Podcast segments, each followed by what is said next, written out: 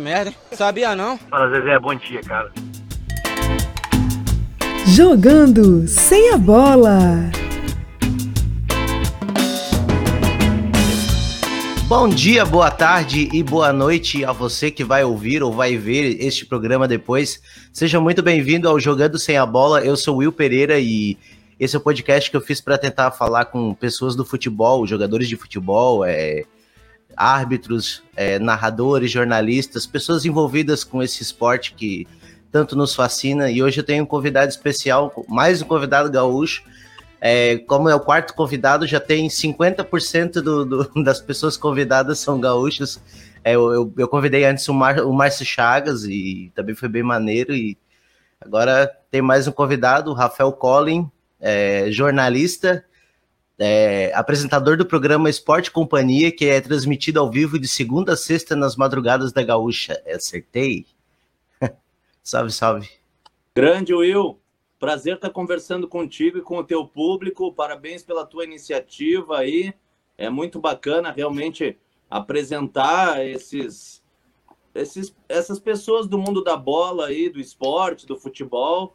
E isso rende sempre papos muito interessantes e espero que o nosso papo seja bastante legal. É um prazer estar contigo. Pô, muito obrigado, valeu. Eu tenho certeza que vai ser, geralmente é. Futebol tem muita história. É, e também a, a, ideia também é mostrar os bastidores, né? Tipo, tem, tem muita coisa que acontece por, por trás que ninguém vê, e, e é bem essa coisa que eu quero trazer. É, por exemplo, assim, você. Você tem uma carreira muito longeva, né, no jornalismo, né? Mais de 20 anos, acredito eu, né? Sim, eu entrei no Grupo RBS no dia 26 de março de 1996. Agora, 26 de março de 2001, acabei de completar um quarto de século, 25 anos dentro da empresa. Já passei pelos setores do jornalismo geral, do esporte, já fiz informações do trânsito direto do helicóptero, já fiz coberturas das mais variadas, assim. E então a gente vai pegando uma, uma bagagem bem interessante aí e, e vai vivendo a história. Realmente a gente vai presenciando os fatos e isso é uma das coisas mais legais da profissão. Pô, verdade, uma, uma coisa que eu achei que eu até eu separei ali para perguntar, como é que foi a primeira vez que entrou dentro do helicóptero? Bateu medo? Sim, bateu medo, sim, porque eu não tinha nem andado de avião ainda, Will. Então eu fui direto para o helicóptero e o helicóptero pequeno, cara, não é não era helicóptero grande assim que te desse mais conforto, mais segurança. Era o helicóptero aquele, o banquinho para o piloto, banquinho para o passageiro ali. E, e olha, cara, eu cheguei a voar com um problema na minha porta no meu lado esquerdo aqui. E aí o cara disse: Ó, oh, hoje a gente vai sem porta. Tem problema para ti? Aí eu falei: Cara, uh, eu tenho que fazer, né? Então vamos embora. Aí ele voava, fazia a curvinha para a esquerda aqui. E eu, e eu querendo voltar para dentro do helicóptero. E ele: Não, não, não força o peso para o meio do helicóptero. Fica tranquilo que tu não vai cair. Mas solta teu corpo. Aí eu soltava o corpo bem pro lado da de onde estava aberto, sabe? Então, assim, deu medo. Eu não gostei muito, porque eu, eu saía do helicóptero com uma dor na cabeça impressionante, assim. É, eu tinha que me deitar rapidinho, eu ia para casa, assim, e depois de tarde eu voltava para trabalhar de novo. Mas no tempo que eu ficava em casa, era um almoço rapidinho e me deitava assim para relaxar a cabeça, porque era bem bem puxado até eu me acostumar e pegar o ritmo dessas dessas transmissões direto do helicóptero. E, e muitas vezes no calorão, né? E no helicóptero lá marcando 40 graus, 41 graus, e, e, e o cara de calça, né? Camisa de, de gola, calorão, assim. Não foi fácil, cara, não foi fácil. E fora o seguinte, o helicóptero, ele, como eu disse, ele não era de grande estrutura, Então, qualquer vento um pouco mais forte, o helicóptero já fazia aquelas, aquelas sacudidas, né? Pá, e aí, cara, para aguentar o estômago também não era fácil. Pô, só imagina assim, eu já andando de, de roda gigante, eu já me mato todo de medo. Não, e, e, eu também, ali na questão cara, da. é, tipo, na questão da porta aberta ali tem a questão do. A, a, a, do cobrir a notícia e torcer para não virar notícia, né? É. Cara, e se eu te disser que um dia deu pane no motor em Canoas, a gente estava sobrevoando a BR-116, aí eu disse pro piloto, tá, deu, cara, já viu o que eu queria, podemos voltar para Porto Alegre e pousar. E aí quando ele vai fazer a curva para retornar, ali perto da Tabaí Canoas, ali, ele fez a curva e o helicóptero começou a bater. Eu só lembro assim, ó, um, tá, tá, tá, tá, tá, tá, tá, tá, tá, um barulho assim, e ele não me avisou nada, porque ele estava tendo que pensar rápido no que fazer, porque deu pane no motor. Então, em vez de completar a curva, ele foi reto, porque ele viu um, um verde, assim, um mato, atrás daquele supermercado que tem na, na Tabaí com a BR ali e jogou e, e levou esse helicóptero lá para o meio do mato. E, e, eu só vi aquele mato ab, abrindo rápido assim, né? E eu, vou bater. E aí era depois que ele me explicou, ele, ele deixou morrer o motor mesmo, e no, e no final ele deu um tipo um reverso assim para dar deu uma um tranco. e pelo menos posar de emergência. Nossa, é, tá e aí louco. ele posou meio inclinado assim, e aí eu abri minha porta e me joguei no mato. aí, aí foi a única hora que ele falou comigo. Aí ele disse assim, cara, tu tá louco, meu? Por que tu fez isso? Ele disse. E eu olhei lá de baixo, assim, eu olhei para ele do helicóptero. Cara, tu não me falou nada do que estava acontecendo. Tu queria que eu fizesse o quê? E o helicóptero tomado de fumaça em volta, sabe? Parecia uma neblina e tudo em volta. Daí ele assim, tu não faz isso, cara. Tu podia ser degolado pela hélice. Ah, helicóptero verdade. ficou inclinado. Sim, aí tu, tu Então, tipo, ele ficou assim, aí tu pulou aqui. torta. Nossa. E aí, Cara, imagina. aí eu peguei e disse, cara, eu não tinha o que fazer, meu. Eu vi a fumaça, enquanto o helicóptero caía, tu não me falava nada, eu me joguei no mato, cara. Daí ele, tá, vamos embora. Daí ele chaveou o helicóptero, a gente caminhou até a BR, e aí a gente pegou um, chamou um carro da rádio para nos buscar. Aí eu liguei pro setor de transportes da rádio, falei, é, Mauro, meu amigão lá, né? Fala, Colin. Cara, vem nos buscar aqui na BR que a gente caiu de helicóptero. Cara, ele dá, ele, como assim, cara? Como assim? não, não, o, o helicóptero só caiu aqui, cara. A gente tá bem, tá tudo certo. Só nos pega aqui na BR para levar de volta pra rádio. Pô, é uma, uma puta de uma história pra contar, né? Tá louco. Sobreviveu. Eu. E depois seguiu fazendo. Seguiu fazendo o, a questão do, do- do- da- das coberturas no helicóptero. Conti- Continuou trabalhando normal depois desse acidente. Cara, é a nossa missão, né? E Se eu tava escalado para fazer aquilo ali, eu tinha que olhar para frente e se- seguir trabalhando. E não foi tanto tempo, porque eu, eu era o substituto do Mauro Saraiva Júnior. O Mauro é que era o titular do helicóptero, digamos assim. Então Aham. eu fiz durante um período. Depois desse, depois desse incidente, eu segui trabalhando também mais uns dias no helicóptero, mas aí terminou o meu tempo de, de substituição do Mauro. Aí eu voltei para o jornalismo geral e segui trabalhando na reportagem, cobrindo os mais variados assuntos aí que tu possa imaginar, de- desde Pois os é, mais ah, simples aos mais complexos. Eu tava vendo um que. Eu tava vendo uma. Até pra me informar, pra conhecer o convidado melhor, né? Porque eu só conheço você comentando as coisas do Grêmio, do Inter, do futebol do interior, né? Aí eu fui ver um pouco da, da, da sua história e tal. E aí eu olhei um. tem uma coisa que te marcou, até queria uns detalhes que deve ter sido muito interessante, a, a cobertura do, do, dos 20 anos da queda do Muro de Berlim, né? Que você foi na Alemanha conferir de perto isso, deve ter sido uma experiência incrível, né? Incrível, essa é a palavra, Will. Incrível, cara. Foram sete dias a convite do governo alemão. Por quê? Porque a Alemanha queria mostrar para o mundo que ela não é mais aquela Alemanha do passado, uhum.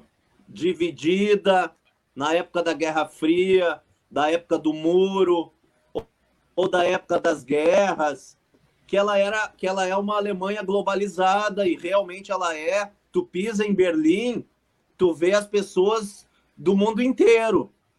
Tu Sim. vê é tipo um centro do planeta, assim, sabe? E Berlim é linda, eclética, globalizada, multicultural, e é isso que o governo queria mostrar. E aí convidou jornalistas de vários países e do Brasil foram três duas meninas de São Paulo e eu representando o grupo RBS, né? Aí a gente okay. visitou quatro, cinco cidades lá na época, visitamos museus que contavam a história da, de, de como surgiu a Guerra Fria, como foi construído o muro, como. E aí o que mais me impactou, né? Quando fizeram o muro, não só separaram alemães do Oriente em relação aos do Ocidente. Pô, separaram famílias, cara. Famílias Nossa. ficaram de um lado, parte das famílias ficaram do lado e parte do outro. Então, sem assim, critério nenhum, né? Durou 28 anos. Sem critério nenhum, só por questão política, ideológica. Sabe? Uh -huh. E aí, quem ficou na Alemanha Oriental só podia ter um tipo de casa, com as mínimas coisas. Só podia ter um tipo de carro. O Trabant, que se chama lá, que até eu andei nesse tipo de carro. Então eu vivenciei tudo isso, eu toquei em todas essas coisas. Cartas que os alemães queriam enviar de um lado para o outro, para os parentes, para dizer pelo menos, ó, oh, eu tô bem. O, a, a polícia o governo riscava algumas coisas, o governo não permitia que tu escrevesse algumas coisas.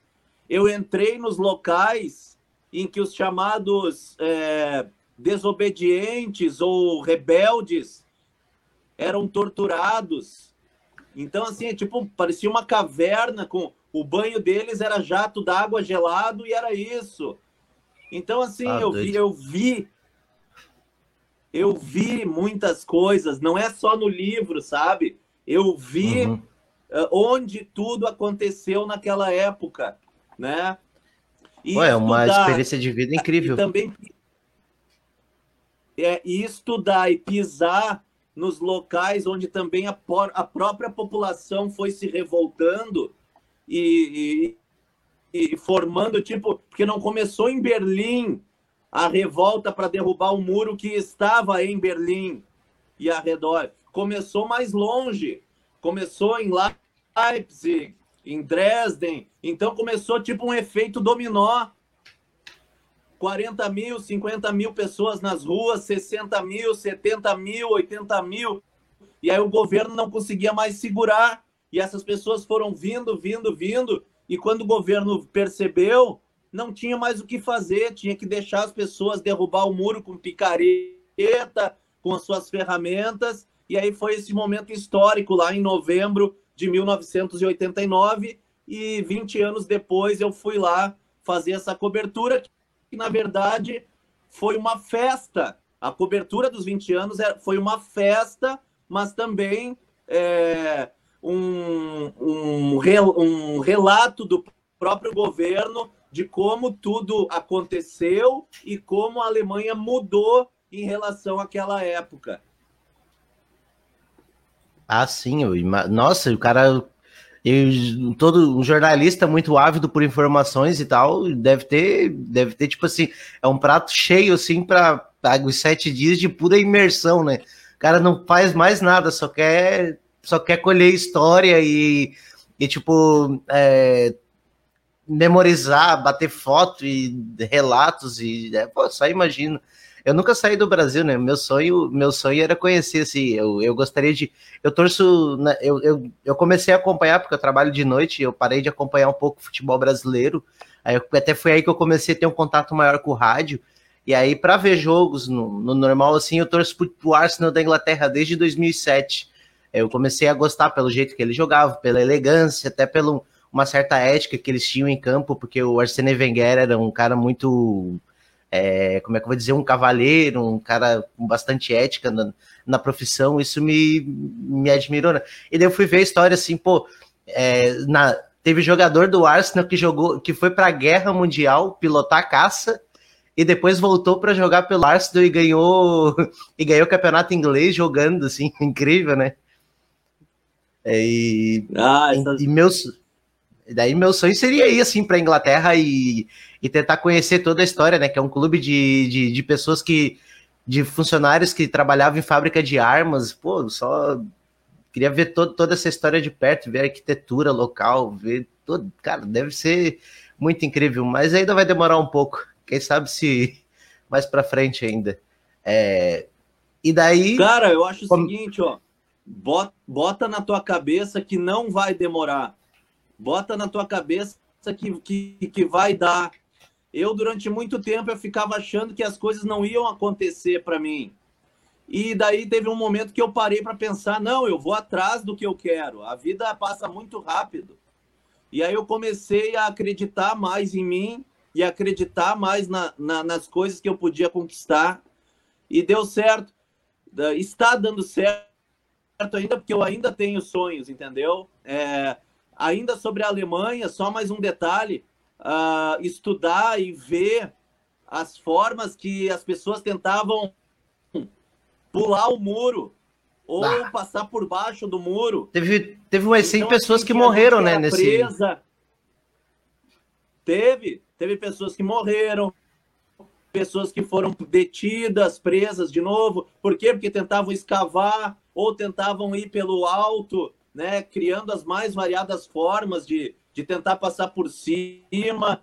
Enfim, cara, era, era uma, é uma história muito louca, cara, muito maluca, assim, difícil até de acreditar, mas, mas pisei lá e vi, e vi tudo, cara, os museus, tem muito museu lá na Alemanha, então consegui ver muita coisa, assim, que, que deixa a gente chocado, inclusive. Sim, eu, eu tava vendo, eu, eu, tenho uma história que eu, que eu li uma vez sobre o David Bowie, aquele cantor de rock, o camaleão do rock. Ele foi, ele, ele teve uma época que ele ficou a vida dele na Alemanha, né? E ele foi fazer um show, é, e ele, ele teve um dia antes do, do show, com a produção, para como ia ser montado o palco, ia ser montado na parte, na parte capitalista da Alemanha, né? E o show ia ser lá. Só que ele pegou, foi no outro dia, virou, foi lá e pediu pro cara colocar umas caixas estudou acústica para posicionar várias caixas para o pessoal que estava do outro lado é, acompanhar o show. E daí, até, pô, eu queria, eu vou tentar achar o texto para para ler, porque eu, eu acho que vale a pena, assim, ter os detalhes que é muito legal. É, não, não vou conseguir achar agora muito rápido, assim, sem falar. Aí ele pegou Sim. e ele fez o show e daí ele tocou uma música que é Heroes, que é que, que conta a história de um casal que é dividido por um muro, né? E daí ele pegou e aí, anunciou pro pessoal: Ei, vocês que estão aí do outro lado, essa música é para vocês. E daí ele cantou Heroes. Tem até o um vídeo na internet, esse vídeo bem antigo, assim, com uma qualidade horrível, mas um relato histórico interessante. E daí o cara que escreveu o texto, daí escreve, falou assim, e foi assim que o muro começou a cair. oh, achei muito legal. É, eu vou atrás disso aí, porque eu não sabia, eu quero ver, faço questão de ver. Mas é mais ou menos assim, nessa linha que começa a cair o muro, sim, porque as pessoas começam a ter esse tipo de pensamento, a se revoltar, a, a ir contra o governo. Aí, até um determinado momento, um que outro era preso, era detido, era torturado. Só que quando começa a ter 50 mil, 60 mil, 70 mil, e se forma um efeito dominó de cidade para cidade, aí ninguém segura mais e aí simplesmente o governo desistiu, largou de mão e, e, e, e anunciou até que estava tudo liberado a partir daquele momento, que não tinha mais como segurar o povo. Legal, maneiro. É, e você já apresentou praticamente todos os programas da, da grade de programação da Gaúcha, né? Tava vendo essa informação bem já. interessante, né? e você muito ficou muito tempo apresentando. Você ficou muito tempo apresentando o correspondente Piranga, né? Eu, Sim. Eu lembro, eu lembro, eu lembro até de um. Sempre que eu ouço correspondente Piranga, eu lembro de um vídeo que eu vi do, do compilado que tem na internet do repórter Esso já deve ter visto, ah, né? Ah, sim, sim. Sim. Ah, o cara chorando e. Quando eu recebi o, o convite, né, para apresentar o correspondente Ipiranga, porque é um noticiário de muito respeito, de muita credibilidade, e terem me colocado ali é sinônimo de que eles enxergavam em mim tudo isso, né? Uhum. A competência de editar, de apresentar, de passar credibilidade eu sempre achei que eu tinha uma leitura bem bem fácil assim, bem boa para transmitir a notícia, porque o que eu não gosto num noticiário por parte de colegas é que quando tu tá ouvindo, eu me colocando na condição de ouvinte, eu não posso ficar pensando assim, bah, esse cara tá nervoso, esse cara vai tá para errar qualquer palavra. Ele tá muito Isso agonia. A... É, é agonia. Essa é a uhum. palavra. Então eu sempre fiz questão de ler falando. Ler uh, de uma forma como se eu estivesse falando, já, já sabendo umas três ou quatro palavras que estão à frente daquela que eu estou lendo, para eu poder interpretar e comunicar de uma forma falada, como a gente está conversando agora, mas num ritmo Sim. mais de síntese noticiosa. Então, eu acho que eu, eu, eu, consegui cumprir essa missão. Tanto é que eu ganhei dois prêmios press de locutor de notícias, do, do, melhor locutor de notícias do Rio Grande do Sul, que eu guardo com muito carinho. Uh, então, isso é sinônimo de que o trabalho foi bem feito. Mas, no fundo, no fundo, Will, mesmo eu tendo caprichado no correspondente Ipiranga, ter apresentado uns 90% dos programas da rádio, diga-se de passagem, a maioria como substituto e não como titular do programa, né? Deixar bem claro isso. Mas sempre correu na minha veia o esporte, a ida para o futebol. Em algum momento eu sabia que eu ia ir, como eu costumo dizer, para o segundo tempo da minha vida, da minha carreira, para a área que mais me dava prazer, que é o futebol. Pois é, até por, por algum tempo você nutriu a, a possibilidade, até o sonho de ter, de ter sido jogador de futebol, né? Jogou na base do Grêmio e do Inter, é, é verdade isso, né? Sim, com 14 anos no Grêmio, com 17 anos no Inter, Cara, eu batalhei bastante, cara. Batalhei muito, assim. Joguei futebol de salão também entre, entre o Grêmio e o Inter. Joguei futebol de salão. É, tenho até várias fotos no meu Instagram ali, quem quiser ver, no arroba rafael.colin. Até postei ontem fotos dos times do, de futsal que eu jogava. Sabe que as, eu tenho uma foto minha da época do Grêmio e eu tenho uma foto minha da época do Inter.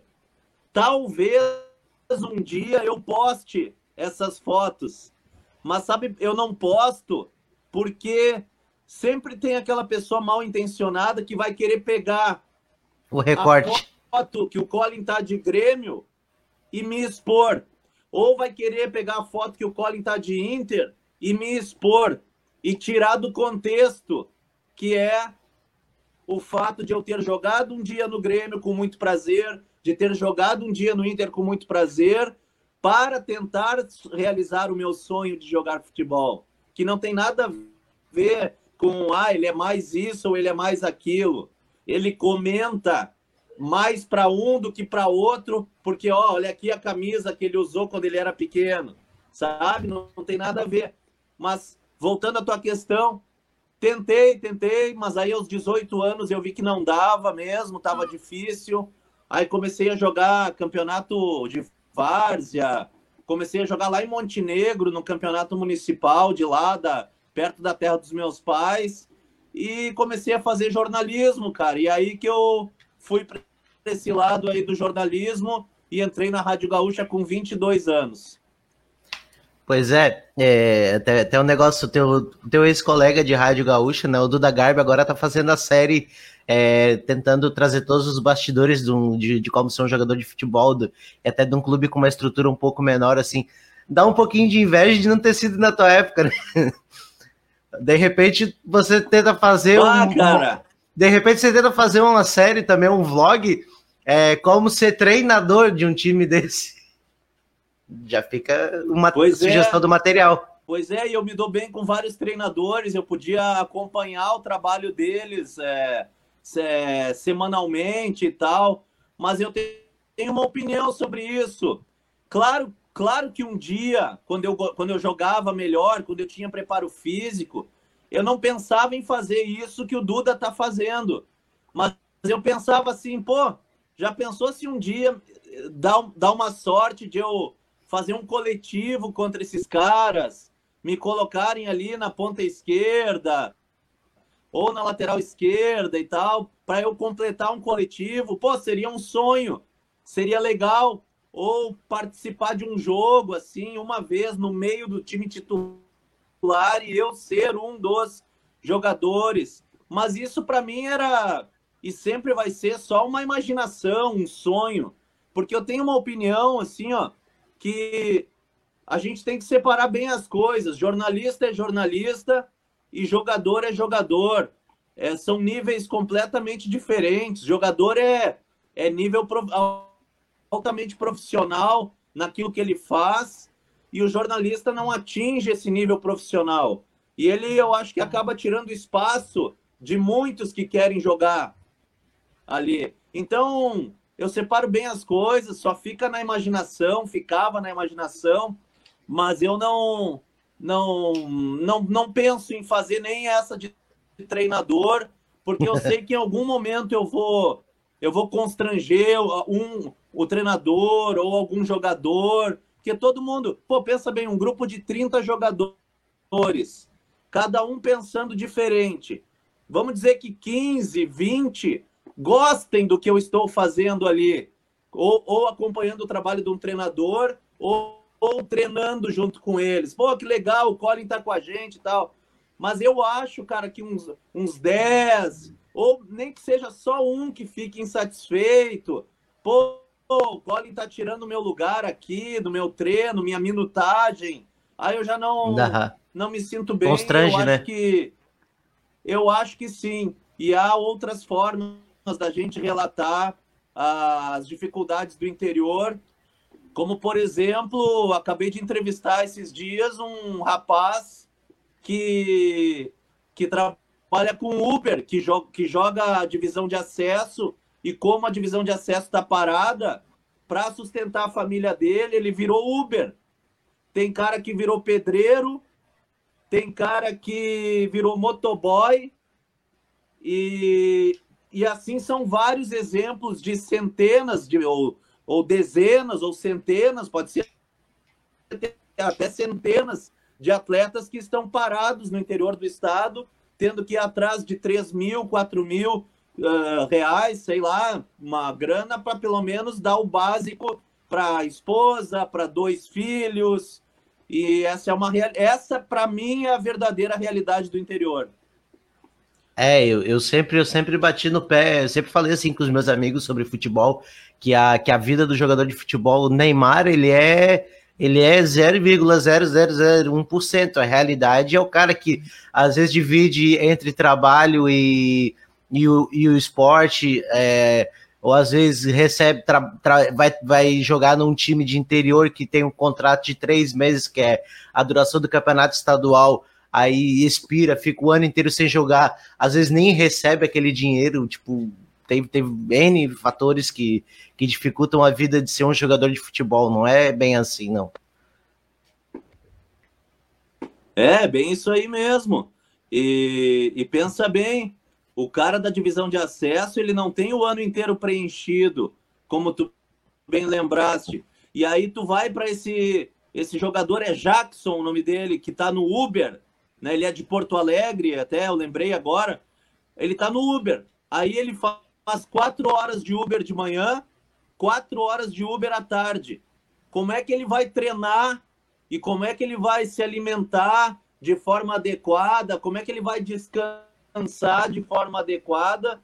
Mas principalmente treinar para quando o futebol voltar, ele voltar bem, ele voltar já nos cascos, como a gente diz. E ele mesmo disse para mim, Colin, eu até já tive convites, mas aí quando eles viram que eu tô parado há um tempo e que eu tô no Uber, eles me escantearam e pegaram outro jogador que já está mais treinado, já está mais apto para jogar.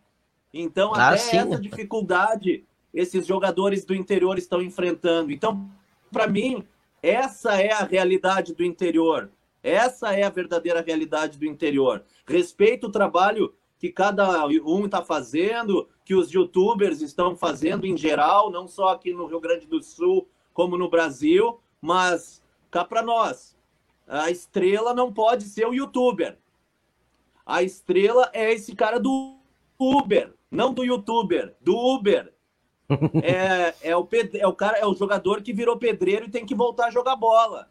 É o que virou motoboy e tem que voltar a jogar bola porque é o que ele mais sabe fazer para sustentar a família dele. Então é nesses caras que eu penso muito mais do que o retrato de como é a vida num clube. Eu, sou bem crítico em relação a isso, doa a quem doer. Não, é, uma, é, um, é um contraponto bem diferente. Porque eu tinha uma opinião totalmente diferente. Que, tipo, dá, dá, por exemplo, traz um pouco de marketing para o clube em si. Mas eu, vendo teus pontos, e eu, eu já mudei muito a minha opinião. Eu, eu tento concordar contigo. Parece aquelas entrevistas chapa branca, mas fazer o quê, né? O cara tem que aceitar quando o argumento é, é, é mais inteligente que o meu, né? Não, não, não, não, não quer dizer que seja mais inteligente. Eu respeito muito esse lado do marketing. Claro que o São José está valorizando bastante esse lado do marketing. Ou o clube, eu, eu quero falar de forma geral, eu não quero que seja uma crítica ao meu ex-colega, não quero que seja uma crítica só ao São José, sabe? É que eu, eu tenho esses relatos do, de como tá o futebol do, do interior e como esses caras estão estão com dificuldade de ganhar mil pila, estão com dificuldade de ganhar dois mil. E eu sei todos os argumentos é, da, ah, pra, em, em prol da série, em prol da, da websérie, no caso, em prol da, do clube, respeito, compreendo, mas eu acho que num momento de pandemia, talvez não fosse tão adequado. Acho que num outro momento em que todos nós tivéssemos mais leves e tal, eu acho que a, a brincadeira, não, não é brincadeira, o trabalho seria mais é, saudável, digamos assim, mais interessante para todo mundo uh, acompanhar. Mas eu compreendo, sim, todos os pontos positivos para o clube e, e para todos que estão envolvidos aí nesse tipo de, de trabalho que até, pelo visto, está virando moda no Brasil. É, pois é. É e, e, e aí, outra, então... E outra, Will, pode... desculpa, desculpa te interromper. É, eu até acho que a minha opinião é minoria nessa história, mas, mas é o que eu penso. Mas, mas eu já recebi muitas críticas por pensar assim, mas realmente é o que eu penso em relação a esse assunto, mesmo tendo a impressão de que eu sou minoria nessa história aí. e aí, foi em 2014 que você começou a ter o seu próprio programa, no caso, o Esporte Companhia, depois de ter feito reportagem e tal. Ah, na real, tem uma outra, outra coisa antes que eu quero perguntar: é que você cobriu a Copa de 2014, se eu não me engano, lá em Fortaleza, né? É isso? E aí teve a questão isso. da lesão do Neymar, que você deu furo de reportagem em primeira mão para o Brasil inteiro. Isso. É, eu estava no jogo, na transmissão da Rádio Gaúcha, e aí o Neymar machucou, eu segui na transmissão do jogo. Terminado o jogo, eu tinha uma missão de ir para uma das coletivas. Se não me engano, eu tinha que, que fazer a, a coletiva da Colômbia. Alguma coisa assim, ou entrevistar torcedor na saída do estádio e tal. Aí me disseram, Rafael, o Neymar tá indo para algum hospital de Fortaleza. Vai atrás. Cara, 60 mil pessoas saindo do Castelão. O ônibus que a FIFA coloca à disposição para o jornalista ficava a um quilômetro de distância, longe do estádio, porque era feito um isolamento bem grande no entorno do estádio. É... Descobriu o hospital que ele estava, numa cidade que eu nunca tinha pisado. Aí eu e como pensei, é que faz? Cara, eu vou ter que ser muito. Hã? E como é que faz daí? cara, eu vou ter que ser. Aí não é jornalismo, aí é. Aí é estratégia, é agilidade, é até questão física, correr. É... Aí, primeira coisa, me agarrei num colega da CBN, que eu fiz amizade lá, o Lisandro Violante, da, da CBN, e disse: Cara, vamos fazer junto esse negócio. Tu não vai ter que ir no hospital? Vou. Então vamos pensar junto. Só vamos sair do estádio de uma vez. A primeira coisa é sair e vamos lá para o ônibus da FIFA. E lá no ônibus da FIFA a gente decide o que vai fazer. Porque a gente tem que sair daqui. Aí entramos no ônibus da FIFA e telefonema para tudo que é lado. Aí descobrimos o hospital que ele estava. Aí eu perguntei para o motorista do ônibus da FIFA: o hospital tal é perto ou longe daqui? Ah, é perto. Uh, inclusive, daqui a umas quatro, cinco sinaleiras, se o senhor é, dobrar à direita lá, o senhor vai chegar no hospital. Daí eu, por favor, então, quando chegar nessa sinaleira, o senhor abre a porta para mim e para o meu colega, que daí a gente sai e pega um táxi, alguma coisa, para ir para o hospital. E ele, não posso fazer isso. O ônibus da FIFA só pode levar jornalista do hotel para o estádio e do bah. estádio para o hotel. No, no trajeto, eu não posso deixar ninguém no meio do caminho. E era meu último dia de trabalho na Copa, de 21 dias.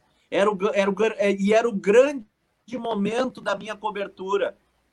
Aí eu implorei para o motorista, eu falava, pelo amor de Deus, por favor, só, é só fechar o sinal e o senhor só abre a porta e a gente nunca mais vai se ver. E aí a gente sai do ônibus aqui e a gente precisa fazer essa cobertura. E ele, vai, eu não posso, eu não posso. Daí eu insisti tanto, tanto, tanto. E aí fechou o sinal e a gente já nem estava mais nos bancos, a gente estava ali na, do lado do motorista, colado na porta para encher o saco dele mesmo. E aí ele abriu. Eu agradeci muito ele. E aí eu e o Lisandro pegamos já um táxi e a gente já sabia o nome do hospital. Chegamos no hospital. Cara, tinha só umas 10 pessoas no hospital. E o Neymar tinha entrado na maca no hospital questão assim de um, dois minutos que o Neymar recente entrado, mas aí eu consegui pegar uma. Porque daí a gente já começa a conversar com quem tá em volta. Claro. E aí uma mulher disse assim: olha aqui, olha aqui, eu filmei, eu filmei ele entrando, olha ele na maca aqui. Deu, por favor, eu preciso desse seu vídeo, eu preciso dessa sua foto.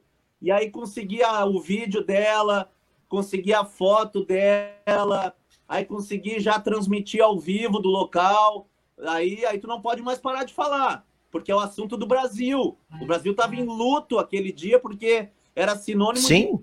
de perda da Copa do Mundo. Lembra? A, Sim, a acabou a Copa. Neymar era sinônimo de acabou a Copa. E aí comecei a receber informações da retaguarda de que era problema de que ele realmente tinha fraturado costela e tal. Então a produção, óbvio, vai ajudando a gente nesse momento. E aí eu fui relatando, relatando, relatando, não parava de falar, entrevistava um, entrevistava outro. Entre... A, a minha estratégia era ficar no ar. Ficar no ar, não podia parar. E aí chegou um ponto que as pessoas subiam em cima dos carros e da, da de uma ambulância para tentar olhar para dentro do hospital e ver se o Neymar estava passando por ali. A loucura que da loucura. galera, gente chorando. E aí tudo eu fui relatando, e aí encheu, o hospital ficou cercado de gente. Mas tudo isso, desde o início, eu fui Da relatando para as pessoas. E aí até eu lembro que colegas do Sport TV, ah, que são amigos, gaúchos, amigos meus e tal, disseram, cara, a Rádio Gaúcha ecoava na redação do Sport TV com a tua transmissão. E aí eu fiquei muito feliz, porque no início eu nem me dei conta, eu só sei que eu estava indo atrás da notícia e fazendo a minha parte. Mas depois é que eu me dei conta que realmente eu e o Lisandro fomos os primeiros a chegar e que no fim ficou uma transmissão assim, show de bola para o Brasil inteiro, porque era o Neymar, não era uma transmissão para gaúcho só, por exemplo, né? Claro, não era não era o Rafael Sobes, era o Neymar, até tipo com mesmo dois grandes Sim. jogadores, mas a diferença é que o Rafael Sobes Sim. ele é muito, ele é gigante no Rio Grande do Sul e né, o Neymar é gigante no mundo. tipo, é- era era Isso, isso, isso. era era tipo assim, era o cara que ia herdar o cajado de, de, de grande craque do Messi do, e do Cristiano Ronaldo, se não fosse as lesões e tal, até a vida que ele teve e tal, Sim. com bastante cachaçinha, bastante festa. Cara, e tem uma outra coisa que eu queria perguntar que, que, que, tipo assim, é, eu de certa forma, ultimamente eu tô, depois, eu na real eu comprei esse, eu comprei esse microfone, fone pra cantar, porque eu gosto de cantar. Mas eu sempre gostei de ouvir rádio, gostei de ouvir podcasts e tal. E no meu trabalho lá, eu trabalho de pizzaiolo, então eu fico o tempo inteiro com fone de ouvido, ouvindo alguma coisa pra me distrair ou na caixinha. E aí eu sempre tive esse gosto de ouvir, de falar, e aí eu do nada ali, começou a dar esse negócio da pandemia, eu disse, o que é que eu vou fazer e tal, não, não podia sair, não podia fazer nada, só ia trabalhar e voltar para dentro de casa, eu disse, ah, vou, vou inventar fazer uns podcasts, daí comecei a aprender a mexer um pouco com som e tal, e eu tô, de certa forma, realizando um sonho a cada entrevista que eu faço, a cada participante que eu, que eu tenho aqui no, no podcast, porque é, são pessoas que eu jamais teria acesso, sabe, de conversar, de saber um pouco da história delas. E graças a- ao advento da internet, a, as ferramentas novas, como essa própria ferramenta de stream que a gente está usando, é, tipo, é muito gratificante, assim, sabe, é um sonho realizado. E feito todo esse preâmbulo, eu, é a pergunta que eu quero fazer, da tua alegria eu entrevistar o Zico. Bah, cara, tá por dentro da, da minha história, hein, cara? Pô, é, eu sou de 73. A Copa de 82, eu tinha nove anos. Nove anos o cara já tem, o guri já tem uma noção da vida, um pouquinho, né? Começa a ter, já, já, já são coisas que ficam na tua memória. Sim, algum outro detalhe. adulto. É. Então eu olhei aquela Copa de 82, cara, e torci demais para aquele time, porque eu era encantado por todos os jogadores. Só que de todos aqueles craques, todos eram craques. Todos. O Zico era top, era mais, era referência para mim, para bater falta, para treinar depois do treino normal, ficar treinando, ah, mirando na camisa que estava na trave. Ah, como pessoa, sempre gostei. Tá, resumo: o Brasil perdeu aquela Copa e foi o dia que eu mais chorei por causa do futebol. Foi esse dia. Então eu guardo, aí veio álbuns de figurinha, eu ficava todo feliz que eu, que eu, que eu tinha figurinha do Zico e tal. E aí um dia eu parei para pensar, pô, quem é minha inspiração, quem é meu ídolo? Seguido as pessoas estavam me perguntando, pela primeira vez na vida, assim, estavam me perguntando quem é que é a tua referência e tal. Aí eu parava para pensar, pô, é o Zico, cara. É o Zico. Além dos pais, óbvio, da família. É, depois no rádio, minha referência se tornou Ranzolin e tal. Mas na bola, no futebol e como pessoa, que é um cara irreparável, assim, pô, é Zico, cara, é Zico. E aí eu fiquei meio ano incomodando, porque daí aí eu ganhei o programa na madrugada. E aí, eu, aí começamos a pensar em pautas legais para o pro programa ser atrativo, né? E aí era eu e o Rafael Gomes, na, pro- o Rafael na produção. E eu dizia, Rafael, por favor, o Zico. Rafael, o Zico, Rafael, o Zico. Aí um dia ele disse, cara, te prepara que hoje tu vai entrevistar o Zico. E ah, aí o nervosismo? Foi muito grande, cara. E o nervosismo? Cara, eu, é, eu, eu, eu, consigo eu consigo separar as coisas, sabe? Eu fico motivado. Eu não fico nervoso. Eu fico assim, chegou a hora. É agora. Eu então, fico ansioso antes de chegar. É. Mais do que eu já sei. Hã? É, eu fico ansioso antes de chegar. E quando chega, o cara se, se veste a camisa Sim. e vai pro jogo, né? É bem isso aí mesmo. Isso. É isso aí. E aí, cara, bah, uma hora de papo com o Zico. Aí no final, sim, aquele nervosismo. Pô, Zico, eu sei que tu precisa desligar, mas posso te pedir mais uma coisa, por favor? Pode falar. Bah, por favor, grava uma vinhetinha pro meu programa. Diz, só dizer assim: Alô, pessoal, aqui é o Zico. Você está ouvindo Esporte e Companhia com o meu amigo Rafael Collin. Cara, quando ele grava. Aí ele assim, claro que eu gravo, fica tranquilo, me diz aí que eu tenho que falar. Aí ele gravou, eu tenho essa vinheta até hoje, que eu é, rodo já ouvi ela. ali. Ah, cara, quando ele gravou aquilo ali, é, foi a maior alegria até do que a própria entrevista, porque é algo que parece que todo dia o Zico tá tá, tá ali. ali, sabe, no programa. É, mas, é porque daí foi pessoa, ah, porque aí se foi o único momento, talvez, da entrevista que tu é, conseguiu transferir totalmente o pessoal e esquecer o profissional. Foi nessa hora da citação, tipo, né? Isso. Que, pô, é bem ligado é, a ti e tal. Nem sempre. E nem sempre os, os caras gostam de fazer isso, né? Nem sempre eles, eles querem li, ligar a imagem deles a um, algum veículo e tal, ou algum programa ou algum uhum. comunicador, porque ele não me conhece pessoalmente. De repente ele está recomendando um programa que não é o bicho, um programa que não é. Ele não é obrigado a acompanhar todas as rádios do Brasil para saber se o meu, se meu programa tem credibilidade ou não.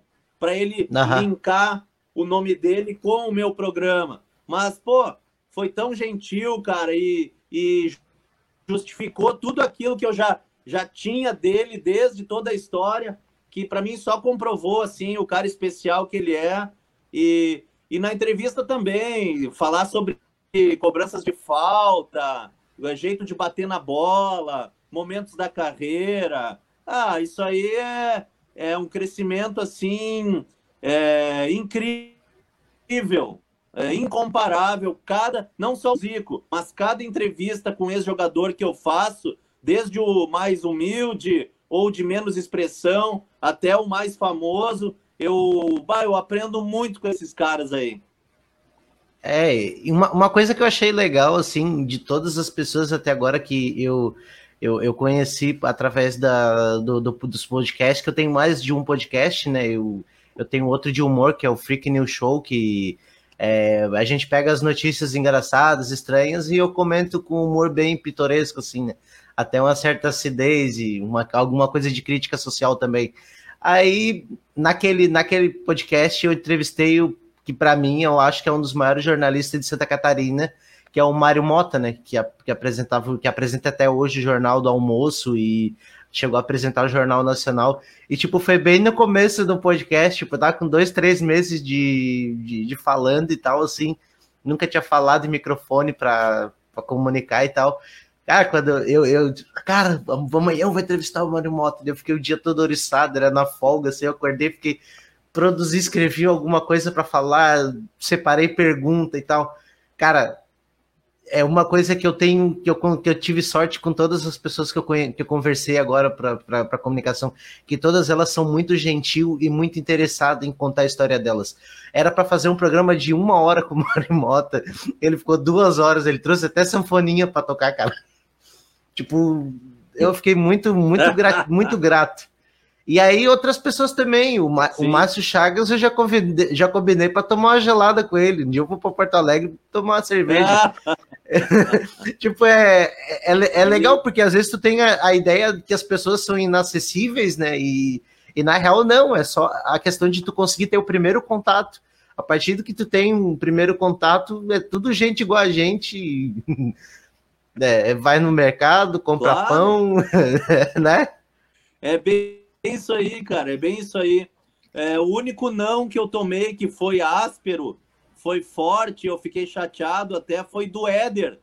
Pô, eu queria tanto conversar com o Éder, porque como eu te falei, eu joguei minha bolinha, eu sou canhoto, eu, eu, eu, eu até bato direitinho na bola, sabe? É uma das coisas que eu mais gosto. Pô, e o Éder, o Éder era uma referência de bater na bola. Só sobre esse assunto, sobre a técnica de bater na bola, a gente ia ter uma meia hora de conversa com um especialista.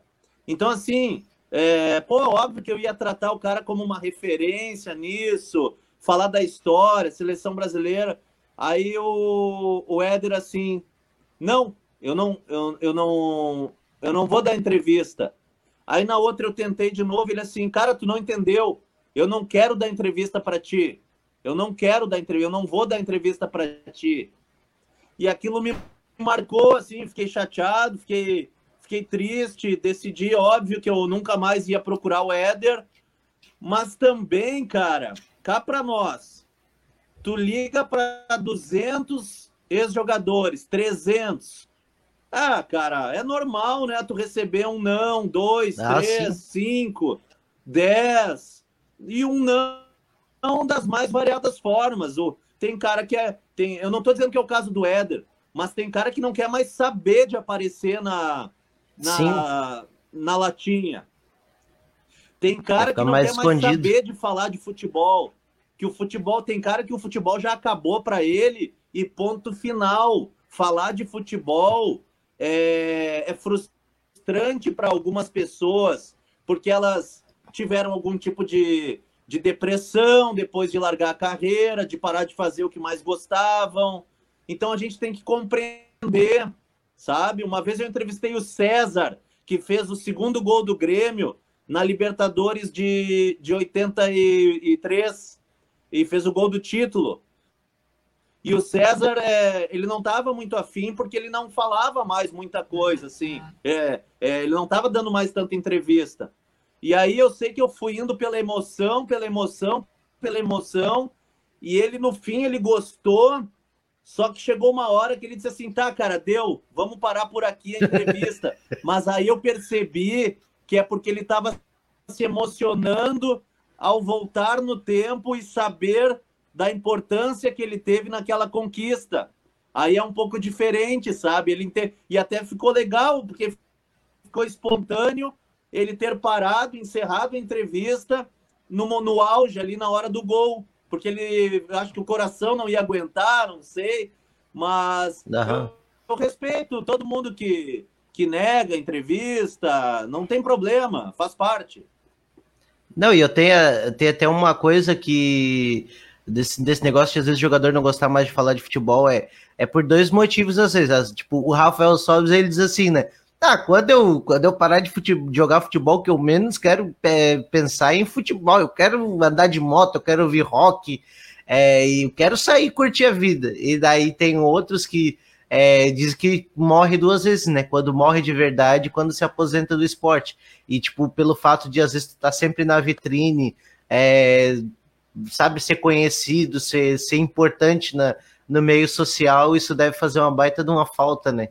Mas eu queria perguntar mais uma coisinha, tipo, é, tem mais uns seis minutos, porque eu geralmente eu tô fazendo programa de uma hora, porque senão eu não consigo colocar depois no GTV. Aí, é, sobre o teu gosto musical, tu é do rock mesmo, né, velho? Tu que escolhe as músicas. Cara, eu mesmo escolho as músicas. É, aí é um egoísmo meu mesmo, assumido, admitido. Porque assim, ó, tu vê, tu percebe como eu entro no programa a mil por hora, né? Como se fosse uhum. 10 da manhã, 3 da tarde. É porque eu tenho que agitar a madrugada. E eu só vou conseguir agitar a madrugada se eu perceber que a trilha de abertura já é uma trilha que me alegre, que me, que me deixe que me deixe motivado. Se entrar uma música que eu não gosto, que eu não curto, eu não vou me empolgar, eu não vou abrir a mil uhum. programa. E é no decorrer das três horas do programa. Eu tenho que voltar de um intervalo comercial com outra a milhão. depois do outro intervalo com outra milhão também, para seguir sempre no pique, para não perder as pessoas para o travesseiro, para a cama, né? Porque a minha concorrência é com, com o travesseiro e a cama que as pessoas vão dormir, Verdade. não adianta. Só que assim, ó, eu, eu, eu sou sempre muito sincero. Eu não entendo muito de música, nada, pra, eu não entendo muita coisa de música. Mas eu me criei com o meu irmão na época dos dois deck, aquele aparelho que tu gravava de uma fita para outra, é, rodando Australian Crow, é, Ramones, Oingo Boingo, U2, é, ah, Engenheiros do Havaí, Replicantes, é, J, agora hoje em dia, mas J Quest, Skank e tal. Então, assim, eu conheço por cima, é, superficialmente, eu, eu, eu gosto, eu, eu gosto de, de, das músicas das mais variadas, eu gosto de Raça Negra, é, eu gosto de Zeca Pagodinho. Uh, cara, o que, eu, o que me agradar, o que me motivar, eu, eu tô, tô rodando. Mas não que eu saiba toda a história da banda, que eu tenha detalhes da, de quantos CDs, quanto lançaram, enfim, das curiosidades. Não. Às vezes o cara só quer ouvir uma música mesmo. Pelo... né? É isso aí. E eu percebo que o público gosta e sempre diz que é, que é de bom gosto. Tipo, Bruce Springsteen, é, David Bowie, que tu citou, Guns N' Roses. Ah, cara, os mais tradicionais aí. ACDC bastante, né? Iron Maiden. É, Iron Maiden, isso. eu sou apaixonado por Iron Maiden. Nando Reis, então às vezes um pouco mais light. É, descobri Julieta Venegas também, que é uma voz feminina um, sensacional. Então, dependendo da noite, se eu quero uma coisa mais calma, eu vou para alguma coisa mais calma, mas sempre assim, no, no pop, no, num rock de, mais leve, ou alguma coisa mais pesada, dependendo também, às vezes, até do operador de áudio. Quando é o Dudu Polidori, por exemplo, que é baterista, é roqueiro, aí o Dudu vem estraçalhando, deixa tudo na mão dele. Mas os demais ali são muito bons e já sabem meu gosto é, Midnight Oil, enfim, são mais ou menos essa linha aí. Então, eu vou aproveitar esses dois minutinhos final. Eu quero fazer um pedido de uma música. Se tu puder botar lá para mim hoje, eu vou ficar muito feliz. Eu vou, vou, vou ouvir até o final. É, All, the, All, All the Young Dudes, do, do Bruce Dickinson. É a música do David Bowie que o Bruce Dickinson gravou. Depois eu vou mandar o nome dela certinho ali pelo, pelo Instagram para ti se puder, se puder botar Cara, essa aí, é uma açãozeira. Eu vou abrir o programa com ela. Eu vou abrir o programa com ela e, e o abraço que eu vou dar hoje, o, o primeiro abraço no programa vai ser para ti. E com a Pô, música. valeu. Pô, sem palavra, agradeço. Vou, já, vou, já vou ouvir desde da, da, das 11h55, então vou ficar ligadão. Isso aí. Pois, Pois é, então passou rápido, até tinha mais coisa para perguntar, mas vai ficar para a próxima, porque já estamos chegando no final. É, eu agradeço de novo a tua atenção, a tua gentileza, foi muito, foi muito legal, histórias incríveis, é, aprendendo um pouco mais sobre esse ofício que, que, eu, que eu admiro bastante, que eu já tentei, já pensei em cursar, mas eu sempre eu não, não tive, na época não tive muita, muita, tava muito indeciso e tal, e aí agora eu tô tentando realizar essa, esse sonho de comunicar, é, agradeço pela atenção aí, pela gentileza e muito obrigado mesmo e até o próximo Jogando Sem a Bola. Tchau, tchau, pessoal.